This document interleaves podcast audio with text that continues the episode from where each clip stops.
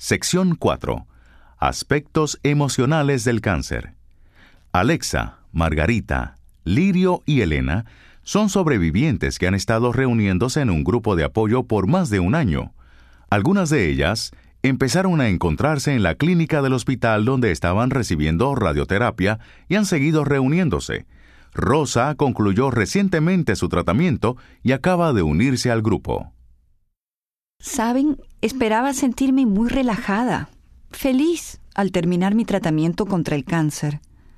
Durante todos esos meses de sentirme enferma, lo único que hacía era pensar en lo bien que me sentiría cuando esto se acabara pero cuando llegó finalmente el día me llevé una sorpresa. No me sentí emocionada en absoluto. Todo lo contrario. Es más, me siento un poco decepcionada y triste. Rosa, sé de qué hablas. Yo también me sentí así por mucho tiempo. Algo así como, ¿volverá a aparecer el cáncer si no tomo ningún medicamento? Para mí fue bueno saber que todos en la clínica estaban pendientes de mí durante el tratamiento. Me sentí muy sola cuando dejé de ir. Me sentí muy confundida con estos sentimientos encontrados. Tengo que agradecer a todos los de este grupo por ayudarme a superarlo. A veces las personas que no han pasado por esto no pueden entenderlo. Es muy cierto. ¿Saben que me molesta de veras? Algunas personas de mi trabajo se quejan siempre de pequeñas boberías, como el tráfico o el clima, Mientras tanto, yo pienso en el cáncer y en todas las personas que están luchando contra él.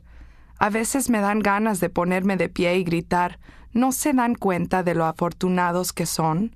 ¿De qué se quejan? En mi trabajo hay muchos jóvenes llenos de energía y muy esbeltos. En cambio yo no tengo energía para hacer gran cosa. Al parecer no puedo deshacerme del peso que gané con los medicamentos. Empecé a reunirme con mi trabajadora social para que me asesorara, y eso ha sido una gran ayuda. Lo que estas integrantes del grupo están describiendo son, en realidad, reacciones emocionales muy comunes entre los sobrevivientes de cáncer. El cáncer afecta nuestra vida de muchas maneras, física, emocional y socialmente. Algunos de los efectos del diagnóstico o el tratamiento son pasajeros, pero otros persisten por largo tiempo. La inquietud emocional derivada del cáncer puede adoptar muchas formas. Ansiedad, ira, depresión, frustración, son emociones muy comunes. De hecho, los investigadores han descubierto que aproximadamente una de cada tres personas con diagnóstico de cáncer sufren estados de ansiedad o depresión suficientemente graves como para requerir ayuda profesional. Los especialistas en cáncer recurren a un breve cuestionario para evaluar el impacto emocional del cáncer entre los sobrevivientes, conocido como termómetro de manejo del sufrimiento. Hay una copia de este cuestionario en el folleto de recursos que viene con este programa de las herramientas para la supervivencia al cáncer. También puede conseguirse en el sitio web de las herramientas para la supervivencia al cáncer. Si usted sufre de inquietud emocional debido al cáncer, es muy importante que sepa que hay recursos de ayuda y que solicite toda la ayuda que necesite. Es difícil enfrentar el cáncer, así que es normal necesitar cierta ayuda durante los momentos de mayor estrés. Como enfermera de oncología, la primera emoción de la que hablo con los sobrevivientes es la ansiedad. La ansiedad es una reacción común al diagnóstico de cáncer la forma más común de ansiedad es la sensación de miedo. El miedo es importante para la autopreservación, pues nos advierte que hay peligro y nos permite estar listos para responder. La ansiedad permite enfocar la energía de modo que su cuerpo, mente y espíritu puedan reaccionar eficazmente y ayudarle a superar los retos que enfrente. Muchos sobrevivientes descubren que pueden manejarla muy bien, pueden responder como sea necesario durante el diagnóstico y el tratamiento, así como en el momento de tomar decisiones. No obstante, hay veces en que las reacciones de ansiedad, por muchas razones distintas, impiden que usted se relaje y disfrute de su salud cuando el tratamiento concluye. Los investigadores en materia de salud mental aún no identifican todos los factores que provocan reacciones de ansiedad, pero es posible que intervengan ciertos factores biológicos, como los cambios hormonales. Los síntomas de miedo y ansiedad son ritmo cardíaco acelerado, falta de energía, manos sudorosas, agitación o sensación de pánico. Algunos de estos efectos también pueden ser provocados por ciertos tipos de tratamiento médico, por ejemplo, algunos medicamentos prescritos para tratar afecciones respiratorias y de otros tipos pueden provocar sensaciones de agitación o intranquilidad muy semejantes a la ansiedad. También es importante saber que las personas que dejan de tomar ciertos medicamentos y otras sustancias, como la nicotina, también presentan estos síntomas. Consulte con su médico si tiene estos síntomas. El médico puede evaluar sus síntomas físicos y ayudarle a decidir la mejor manera de controlarlos. No todos los síntomas de ansiedad que se presentan durante o después del tratamiento contra el cáncer obedecen a factores médicos. Por lo tanto, quizás su médico lo remita a otros profesionales de la salud que puedan hablar con usted sobre otras causas no médicas de la ansiedad y sobre las maneras de reducir o controlar las sensaciones molestas. También existen grupos de apoyo que atienden estos problemas. A ciertos sobrevivientes de cáncer les causa ansiedad los controles o exámenes médicos anuales.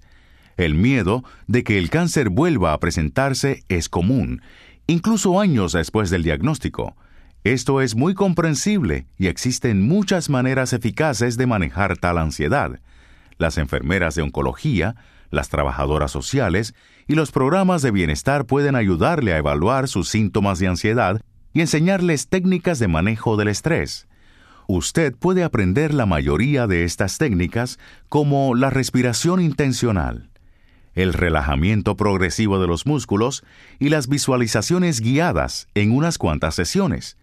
Más adelante, en este mismo programa, veremos algunos ejercicios de respiración intencional y relajación. Usted puede escuchar y practicar estas técnicas por su cuenta para darse una idea de qué tan bien le funcionan.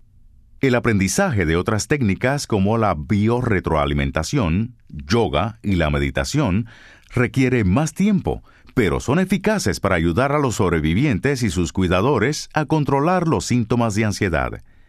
Existen otras personas, como el clérigo o los masajistas terapéuticos certificados, que pueden ayudarle a aliviar las causas espirituales o físicas de la ansiedad. Si usted descubre que una sola técnica le ayuda a controlar la ansiedad, pero siente que requiere más ayuda, hable con su médico a fin de combinar los medicamentos, la terapia y las técnicas de relajación para lograr el alivio deseado. Su proveedor de servicios de salud puede ayudarle a encontrar en su comunidad personas y programas que pueden ayudarle. En general, lo que usted necesita es pedir y ellos responderán. Ahora hablemos de la depresión. La mayoría de las personas se han sentido al menos levemente deprimidas en algún momento de su vida. La depresión es una reacción común ante el cáncer, lo mismo entre los sobrevivientes que entre los cuidadores.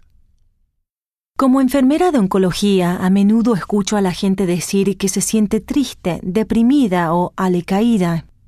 Algunos sobrevivientes se sienten aislados durante o después del tratamiento, pues sienten que las demás personas no pueden entender lo que ellos acaban de soportar.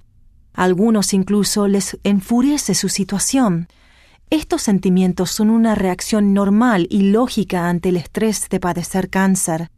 El cáncer y su tratamiento pueden disminuir su autoestima al afectar la forma en que usted lleva su vida o al cambiar el aspecto de su cuerpo y cómo se siente con tales cambios. Además, la quimioterapia y algunos de los medicamentos que se utilizan para tratar los efectos secundarios pueden provocar cambios en el estado de ánimo. Estos cambios de estado de ánimo y sentimientos de depresión suelen mejorar a medida que usted deja atrás el diagnóstico y tratamiento. Sin embargo, en algunas ocasiones los síntomas de depresión persisten o desaparecen tan solo para regresar y tomarle por sorpresa, incluso después de que usted concluyó su tratamiento contra el cáncer. Un trastorno menos común que los especialistas en salud mental llaman depresión mayor implica dificultad para concentrarse, problemas de insomnio, pérdida del apetito e incapacidad para disfrutar de las actividades diarias. Las personas con depresión mayor también pueden tener sensaciones de tristeza profunda, culpabilidad y desesperanza.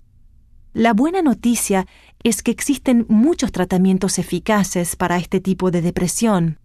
No olvide hablar con su médico para que se atiendan estas sensaciones. La terapia individual o familiar también puede ayudarle. En las sesiones de terapia, un profesional en salud mental escuchará sus preocupaciones y le ayudará a identificar nuevas formas de pensar y de manejar las tensiones que puedan estar provocando la depresión. Algunos sobrevivientes descubren que el uso temporal de medicamentos antidepresivos les ayuda a aliviar los síntomas. Los grupos de apoyo son otro recurso excelente. Estos les brindan la oportunidad de encontrarse y hablar con otros sobrevivientes, quienes entienden por lo que usted está pasando. Estos grupos pueden darle sugerencias y apoyo emocional para ayudarle a superar esta difícil etapa. Si usted se siente deprimido, no espere para pedir ayuda. Hable con alguien del equipo de profesionales de la salud, pues ellos pueden ayudarle a encontrar el recurso de apoyo ideal para usted. Otra preocupación emocional de muchos sobrevivientes de cáncer es la aflicción. Quizás le sorprenda que hayamos incluido la aflicción en este programa para sobrevivientes del cáncer. Muchas personas piensan que la aflicción solo se presenta ante la muerte. Sin embargo, la realidad es que sentimos aflicción ante cualquier tipo de pérdida. Esto es importante, pues como usted sabe, el cáncer trae consigo muchas pérdidas. Cuando escucharon por primera vez el diagnóstico de cáncer, algunos sobrevivientes hablan de haber experimentado la pérdida del sentido de quienes eran como personas sanas y vigorosas. Otros sobrevivientes reaccionan ante la pérdida del cabello o ante el hecho de que la cirugía de cáncer les modificó el cuerpo y la manera de sentirse ante su cuerpo. La pérdida de un seno u otra parte del cuerpo, así como la pérdida del apetito sexual después de ciertas cirugías, son pérdidas significativas que pueden ser emocionalmente dolorosas. Pero aún hay mucho que decir sobre la aflicción, como nos lo cuenta Marta, la trabajadora social. Muchos sobrevivientes se acostumbran a enfrentar los cambios, sean chicos o grandes, a tal grado que no se dan tiempo para enfrentar las sensaciones naturales de tristeza o ira que acompañan a las pérdidas. Y muy a menudo tampoco lo hacen las personas más cercanas a esos sobrevivientes. En general, los amigos y cuidadores se esfuerzan tanto en decir únicamente cosas positivas que ni siquiera se atreven a pensar en los aspectos negativos. Así pues, en ocasiones no perciben que los sobrevivientes están sintiendo ira o tristeza. Incluso puede suceder que usted mismo sienta que no puede permitirse pensar más que en cosas positivas.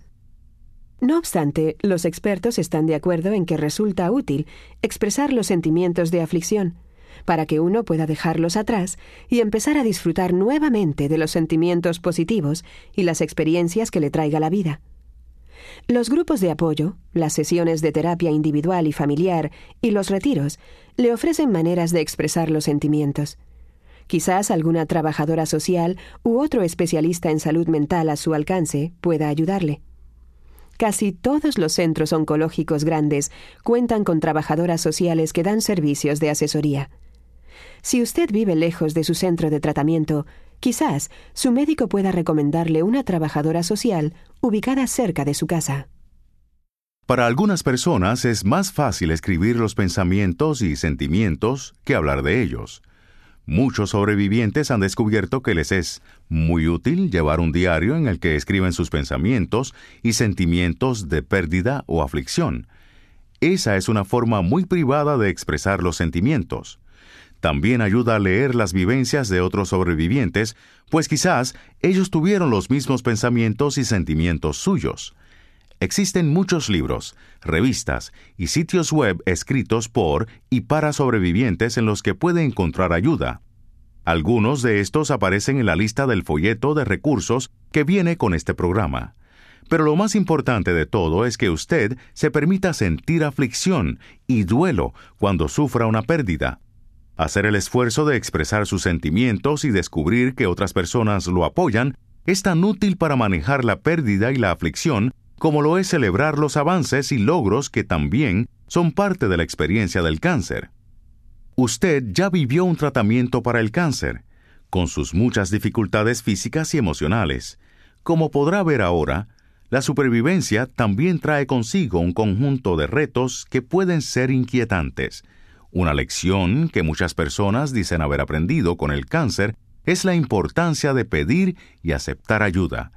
Muchos sobrevivientes, cuya manera acostumbrada de enfrentar las situaciones de la vida es arreglándoselas por su cuenta, afirman que el cáncer les enseñó que no tienen que caminar a solas. Esta puede ser una lección que cuesta mucho aprender. A muchos de nosotros se nos hace muy difícil pedir ayuda.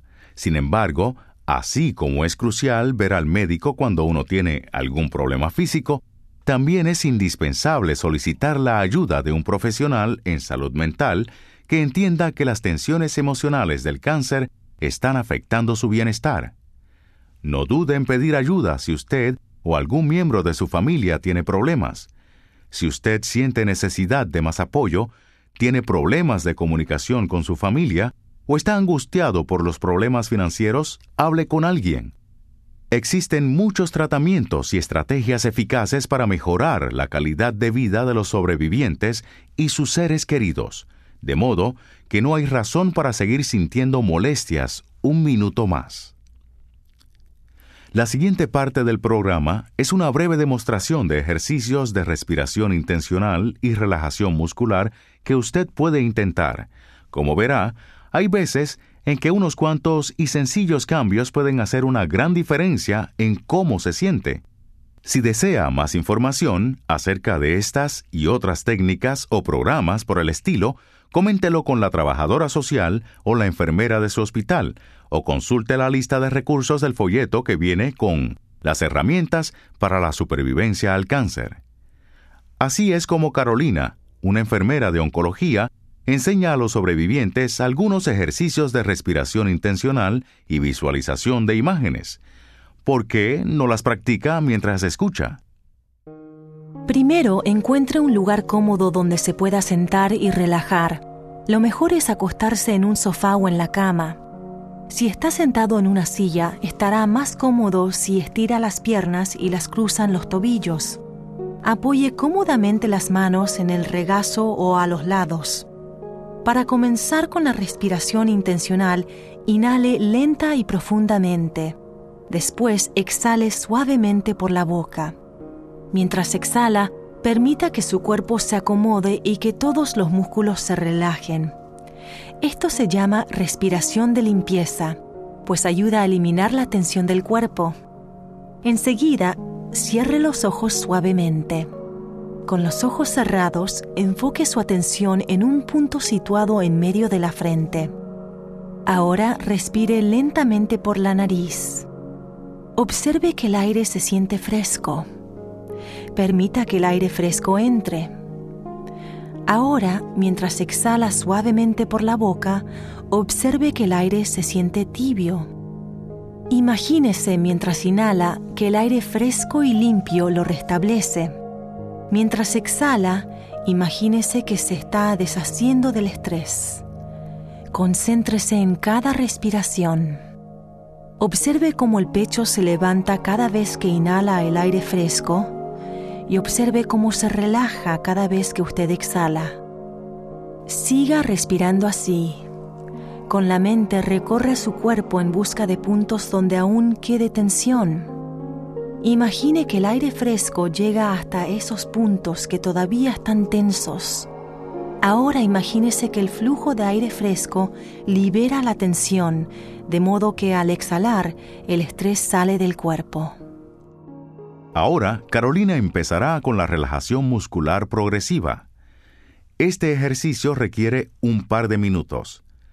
Ella le pedirá que contraiga varios grupos musculares del cuerpo, que sienta la tensión y, finalmente, que los relaje.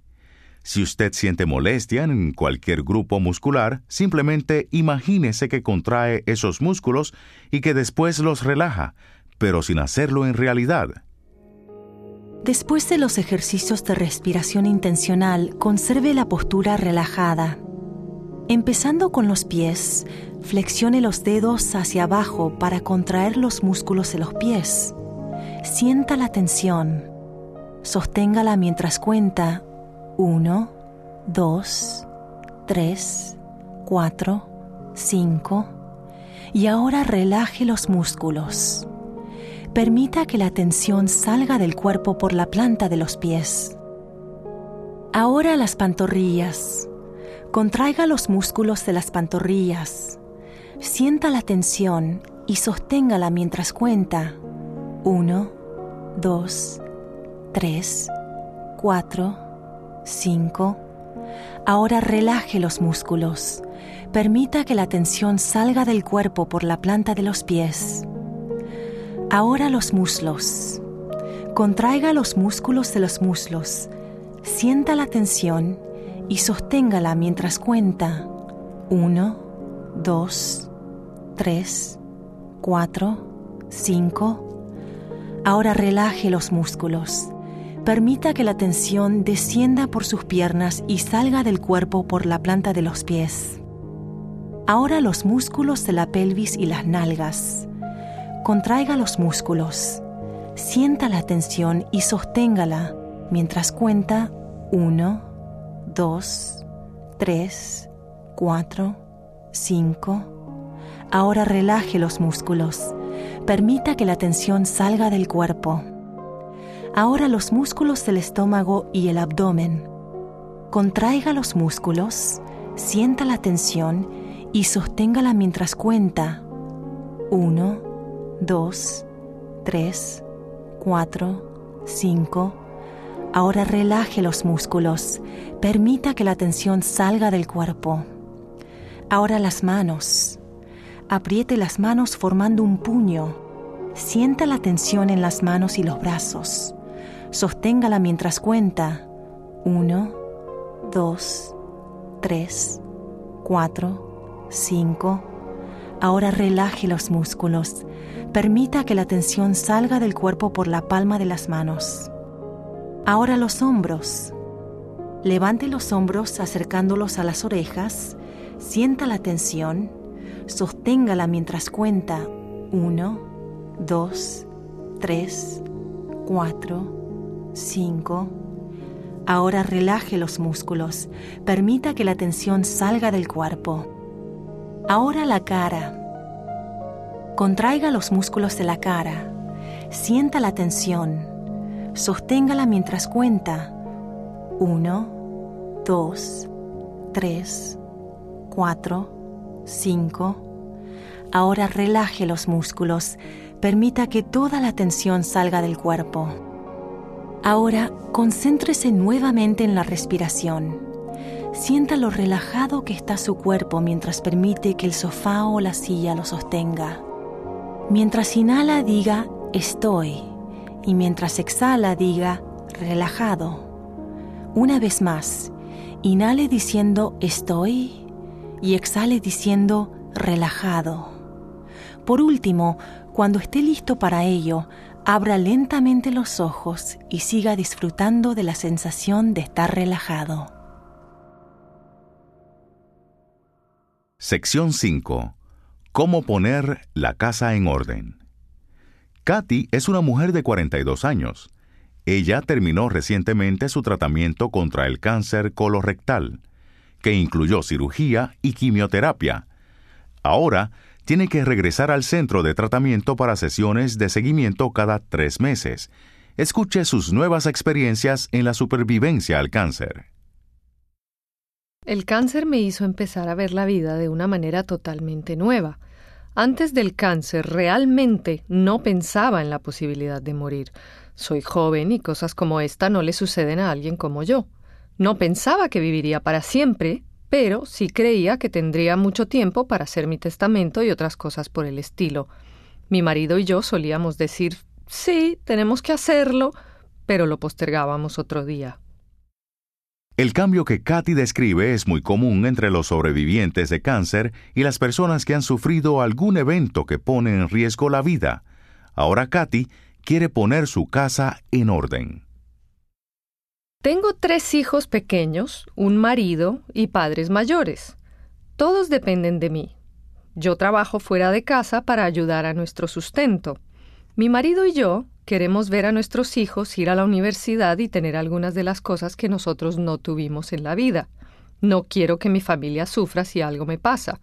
Mi diagnóstico y tratamiento de cáncer me hicieron ver esto con mucha claridad. Mi marido y yo nos dimos cuenta de que necesitábamos información acerca de lo que teníamos que hacer. El centro de oncología donde recibí tratamiento ofrecía una serie de talleres sobre planificación de bienes. Algunos de los temas que cubrían eran las directivas de salud, elaboración del testamento, poder notarial, planificación financiera y seguro de vida. Asistimos a unos cuantos talleres y obtuvimos mucha información pertinente, lo que nos ayudó a iniciar nuestra planeación.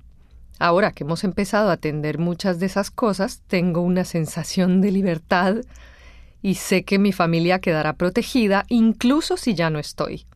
Eso realmente le quitó una carga a mi mente. Ahora puedo relajarme un poco más.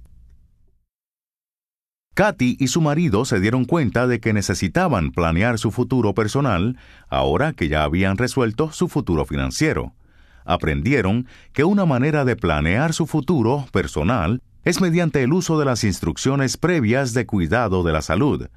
Las instrucciones previas son documentos legales que usted firma para instruir a su familia y a los médicos cuáles serían las opciones de atención médica futura que usted tomaría en caso de no poder hablar por sí mismo.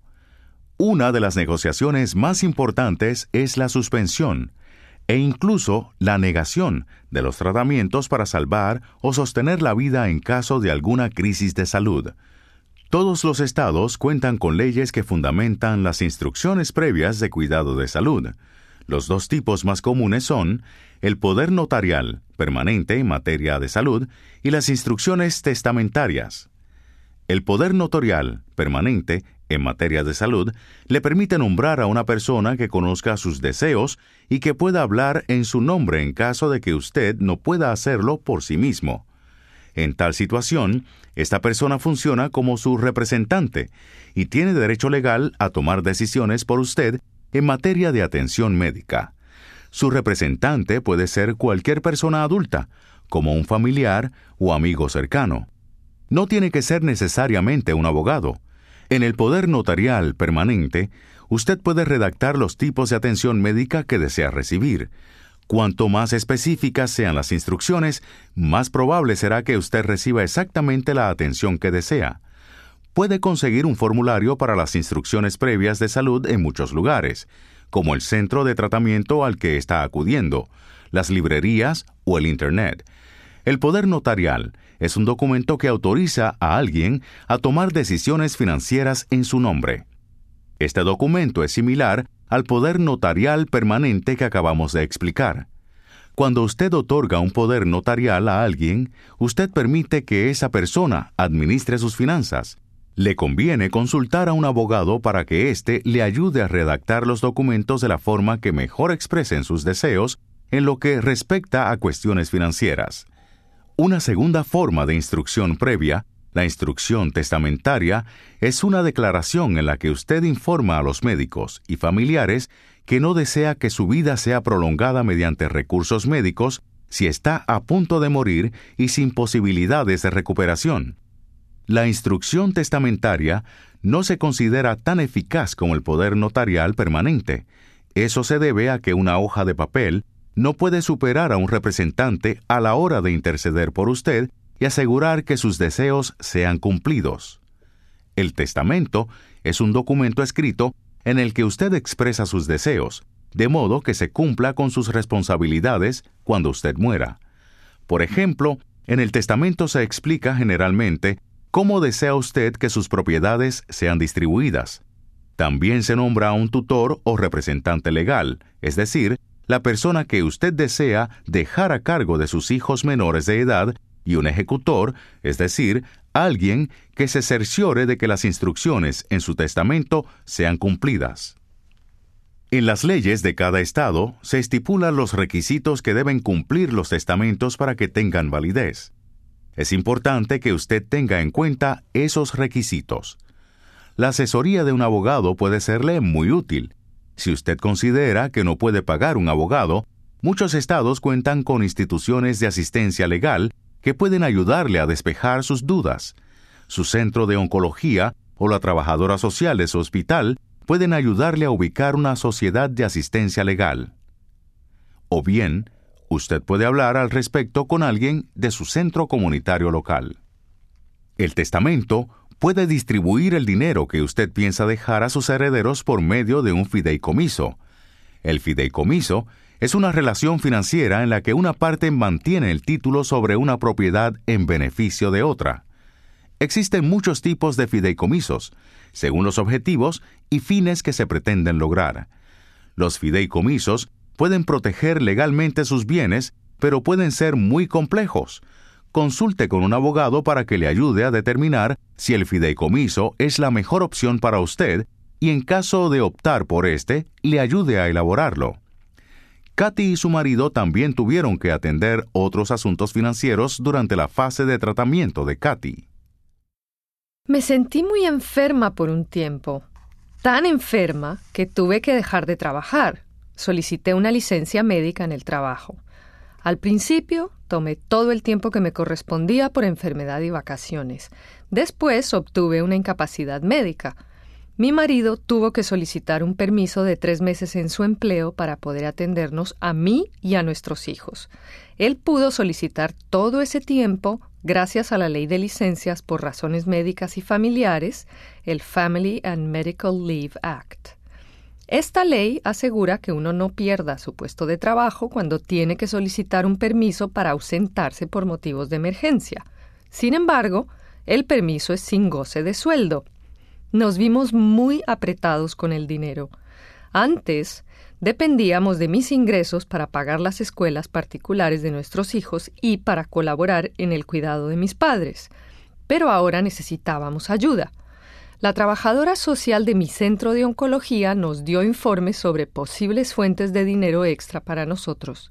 Nos entrevistamos con una asesora financiera para que nos aconsejara al respecto.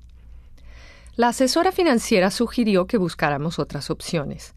Nos dijo que podíamos recurrir a nuestro seguro de vida para conseguir dinero con que cubrir los gastos del tratamiento.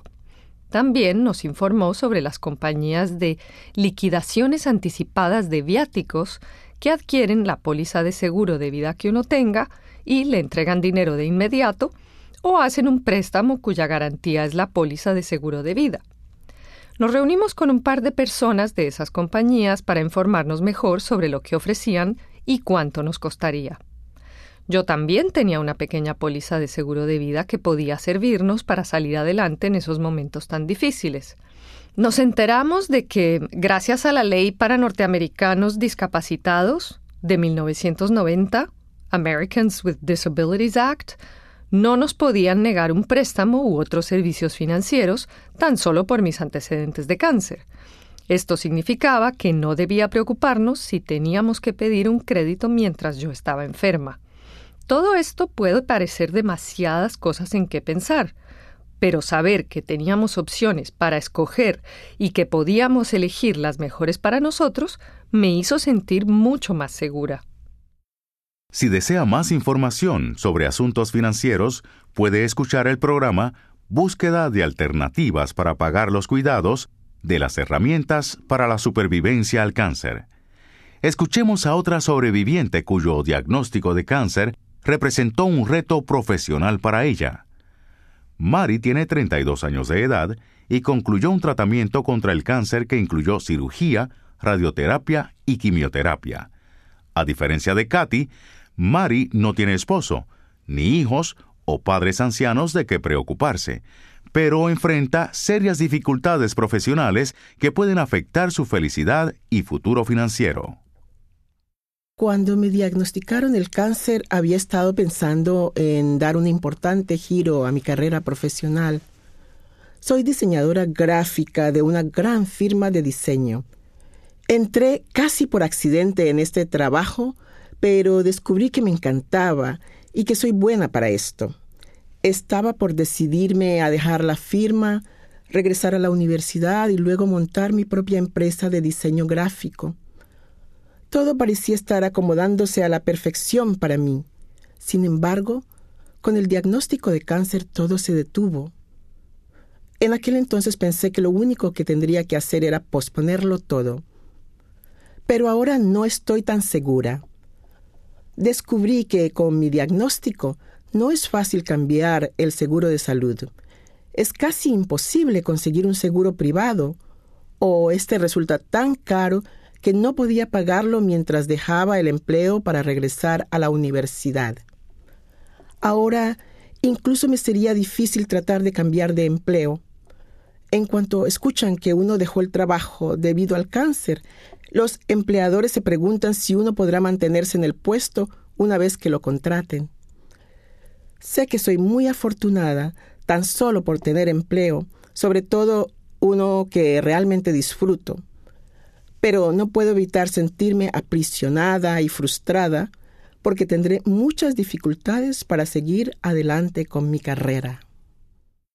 Mari obtuvo la ayuda de la Coalición Nacional de Supervivencia al Cáncer.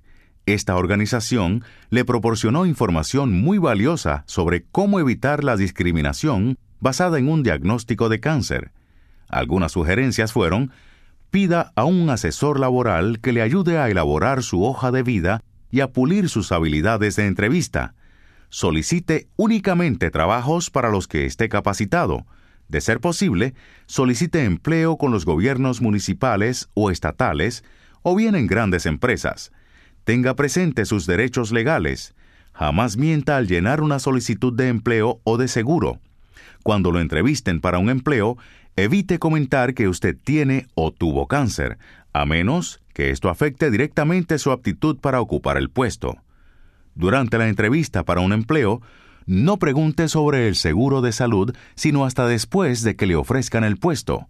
Si usted tiene que explicar un largo periodo de desempleo durante el tratamiento contra el cáncer, de ser posible, hágalo de tal manera que sea evidente que su enfermedad quedó atrás y que usted goza de buena salud y espera mantenerse sano. Mantenga la entrevista enfocada en que usted está capacitado para desempeñar el trabajo en cuestión. Actualmente, los sobrevivientes de cáncer cuentan con nuevas leyes estatales y federales que exigen a los patronos tratar a los sobrevivientes según sus aptitudes individuales, no según sus antecedentes de cáncer. Los sobrevivientes deben estar enterados de sus derechos legales y estar dispuestos a interceder por un trato justo en su lugar de trabajo. Una vez que analizó sus opciones, Mari regresó a la universidad. Pudo asegurarse en cierta medida gracias a un programa estudiantil y a un programa estatal de seguro médico en caso de cáncer. Ella siente que tiene la información y los instrumentos necesarios para volver al trabajo después de sus estudios, y sabe cómo evitar la discriminación, de modo que, si todo sale bien, podrá hacer realidad los sueños profesionales que le darán muchos años de realización. Sección 6 cómo vivir con esperanza mientras enfrentamos la incertidumbre. Desde que a usted le diagnosticaron cáncer, quizás haya estado viviendo con la noción inseparable de lo inseguro que se siente en cuanto a su futuro.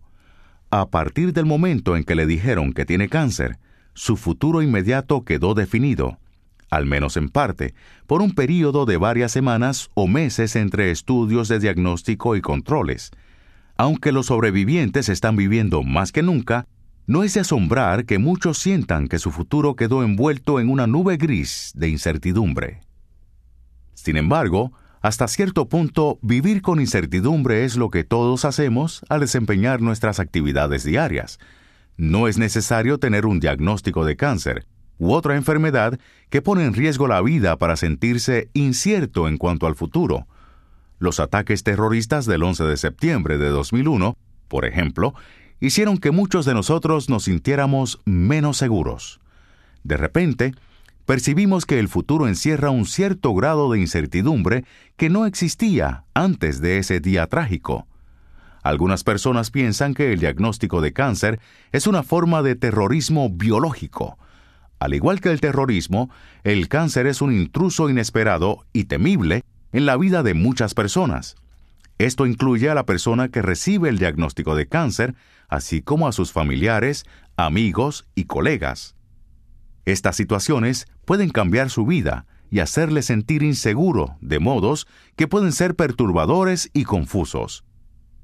Estas sensaciones pueden llevarlo a preguntarse si existe alguna manera satisfactoria de disminuir su temor a la muerte o a que el cáncer reaparezca o a ser estigmatizado, es decir, a que las personas presentes en su vida cambien su manera de pensar o actuar hacia usted, tan solo por su diagnóstico de cáncer. Quizás se pregunte si existe alguna manera de superar sus sentimientos de tristeza o pérdida. El diagnóstico de cáncer nos causa temor porque el futuro se vuelve incierto y sentimos que nuestra vida se sale de control ante nuestros ojos. El cáncer nos saca de equilibrio. Un sobreviviente de cáncer con el que trabajo lo expresa de este modo. Los enfermos de cáncer anhelan sentirse normales y tratan de incluir en su vida cotidiana las áreas grises de vivir con incertidumbre. Se vuelve normal, una nueva normalidad, vivir con el estrés de la supervivencia al cáncer. El cáncer no representa una sola crisis en nuestra vida, sino una serie de ellas. Para muchos sobrevivientes, esta secuencia empieza con el sistema de primera alerta que nuestro cuerpo utiliza para informarnos que algo anda mal. Puede ser un síntoma que nos insiste e informa que algo no anda del todo bien. Puede llevarnos un tiempo admitir que realmente algo anda mal, y quizás tardemos aún más en convencernos de la necesidad de consultar al médico. Para algunas personas, el diagnóstico requiere tiempo porque se hacen estudios y más estudios, de modo que la incertidumbre sea larga. Para otras, el diagnóstico es bastante rápido. En todo caso, al recibir el diagnóstico de cáncer se desata otra serie de crisis. La crisis de toma de decisiones sobre el tratamiento, la crisis de la cirugía, la radioterapia y o la quimioterapia. La crisis de enfrentar los cambios en el aspecto o funcionamiento del cuerpo. La crisis de terminar el tratamiento y preguntarse qué sigue. Y la crisis de una recurrencia, si ese es nuestro destino.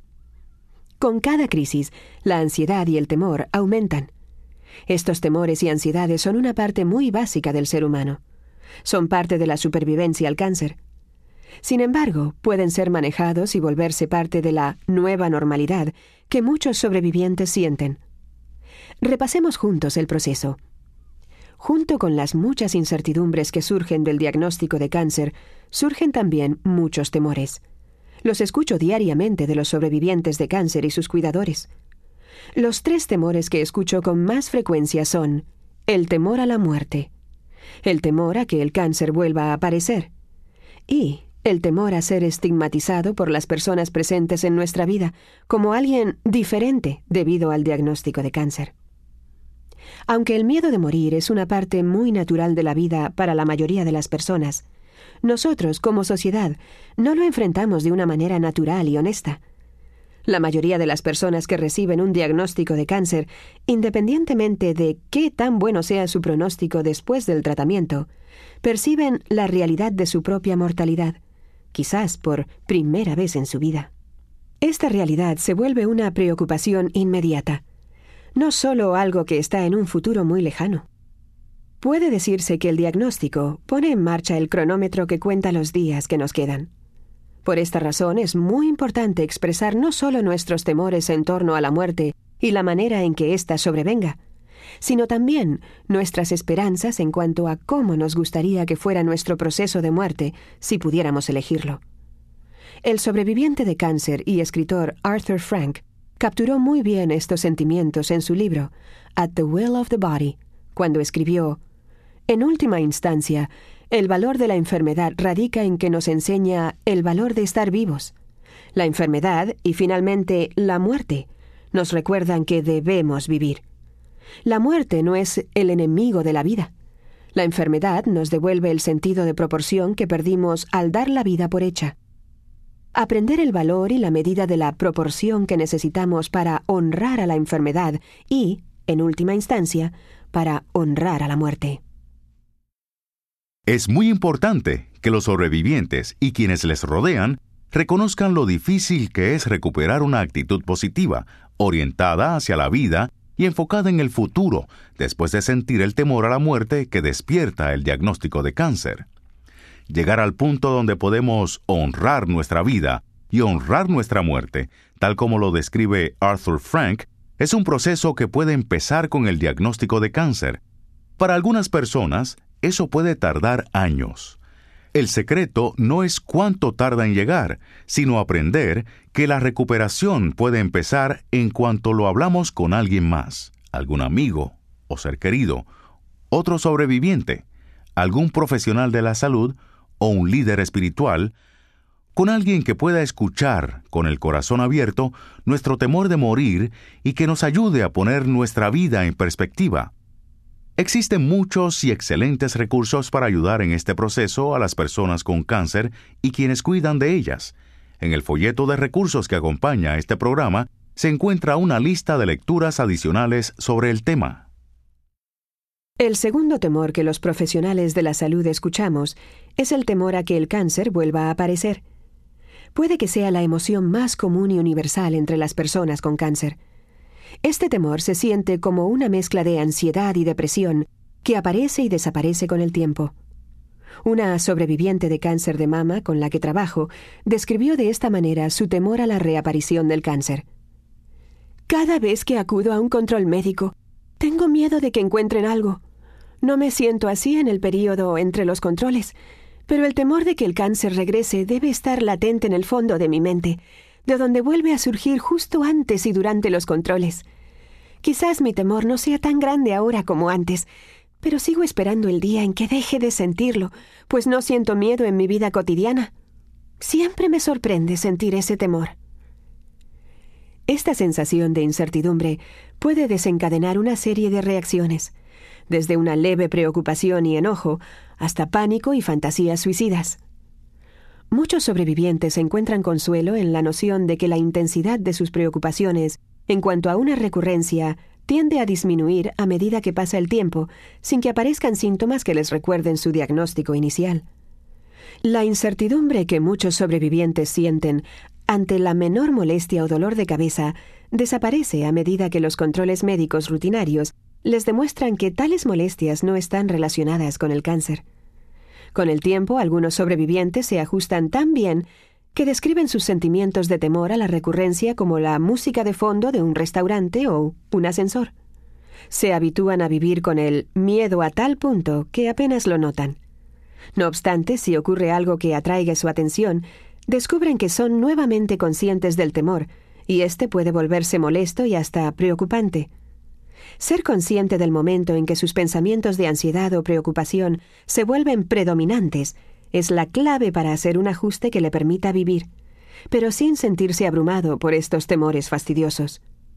Si usted no se siente cómodo hablando abiertamente en un grupo de apoyo sobre sus temores a la recurrencia, o si descubre que el paso del tiempo y los controles médicos reafirmantes no bastan para aliviar su ansiedad, quizás le convengan unas cuantas sesiones con una trabajadora social u otro profesional de la salud que pueda ayudarle a resolver estos sentimientos. Y si tampoco se siente a gusto de este modo, al menos es bueno saber que existen muchas otras opciones de apoyo. En el folleto de recursos que acompaña a este programa, usted encontrará una lista de organizaciones que ofrecen servicios directos para manejar estas emociones en forma más privada, mediante teleconferencias o por el Internet. Resulta difícil imaginar, en estos tiempos cuando la gente habla abiertamente casi de todo, que aún se estigmatice a las personas con diagnóstico de cáncer. El estigma, que significa literalmente una marca de deshonra o censura en el cuerpo, es tan viejo como la propia enfermedad. Para muchas personas, un diagnóstico de afección cardíaca o diabetes significa malas noticias pero muchas personas con cáncer se sienten marcadas por la enfermedad. Esto puede deberse a que el cáncer o su tratamiento pueden modificar el aspecto exterior del cuerpo. Usted puede sentirse marcado por las cicatrices quirúrgicas, la caída del pelo con la quimioterapia o la pérdida de partes del cuerpo. La noción de que el cáncer puede representar de alguna manera un defecto o menoscabo de su identidad y sus capacidades no cambia fácilmente. Vivimos en una sociedad que celebra la salud y la belleza. Quienes tenemos cicatrices u otros signos de enfermedad, llegamos a sentirnos como que ellos están afuera y mirando hacia adentro. Debemos aceptar que, para muchas personas, el cáncer es una sentencia de muerte y que, de alguna manera, sienten que quienes tienen ese diagnóstico son víctimas en vez de sobrevivientes. El regreso al lugar de trabajo nos enfrenta a otra serie de problemas discriminatorios. Muchos sobrevivientes de cáncer informan que sus patrones y compañeros de trabajo los tratan de modo diferente después de su diagnóstico y tratamiento. Para deshacerse del estigma del cáncer, los sobrevivientes tienen que hacerse notar por otras personas que tienen miedo de confrontar sus propios temores acerca del cáncer. En un momento de su vida en que a usted le gustaría que lo trataran igual que a todos, o mejor aún, que lo trataran igual que antes de su diagnóstico, la realidad es que la vida después del cáncer es diferente. Permitir que otras personas le impongan a usted un estigma equivale a confirmar los peores temores que usted abriga en cuanto al cáncer. Conservar una actitud positiva ante cualquier estigma de esa naturaleza es un reto que los sobrevivientes deben abordar de frente.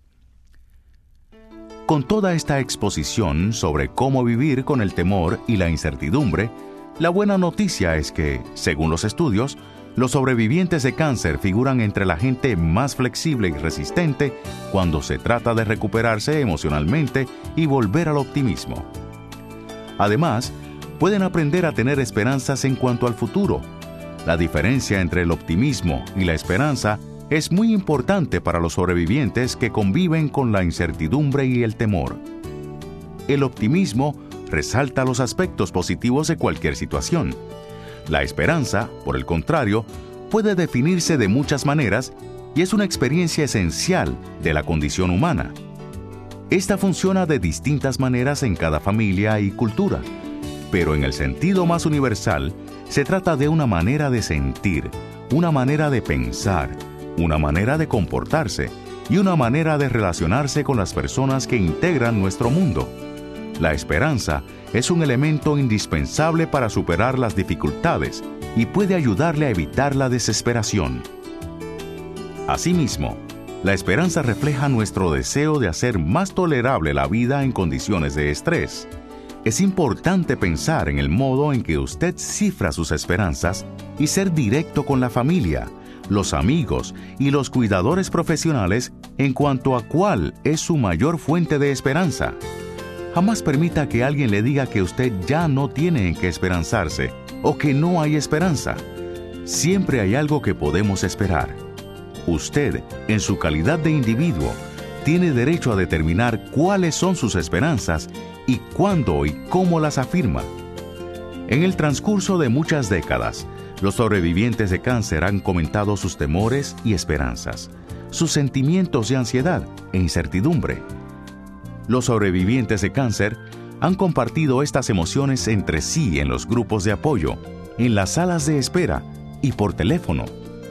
Con pocas excepciones, ellos aseguran que el acto de reconocer abiertamente sus temores es, en sí mismo, el camino hacia una sensación de mayor control y la preservación de la esperanza.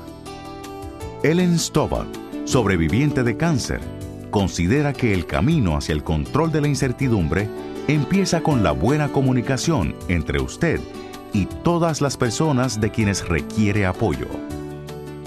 Con la comunicación se logra el entendimiento y la claridad. Con el entendimiento disminuye el miedo. En ausencia del miedo surge la esperanza y en presencia de la esperanza todo es posible.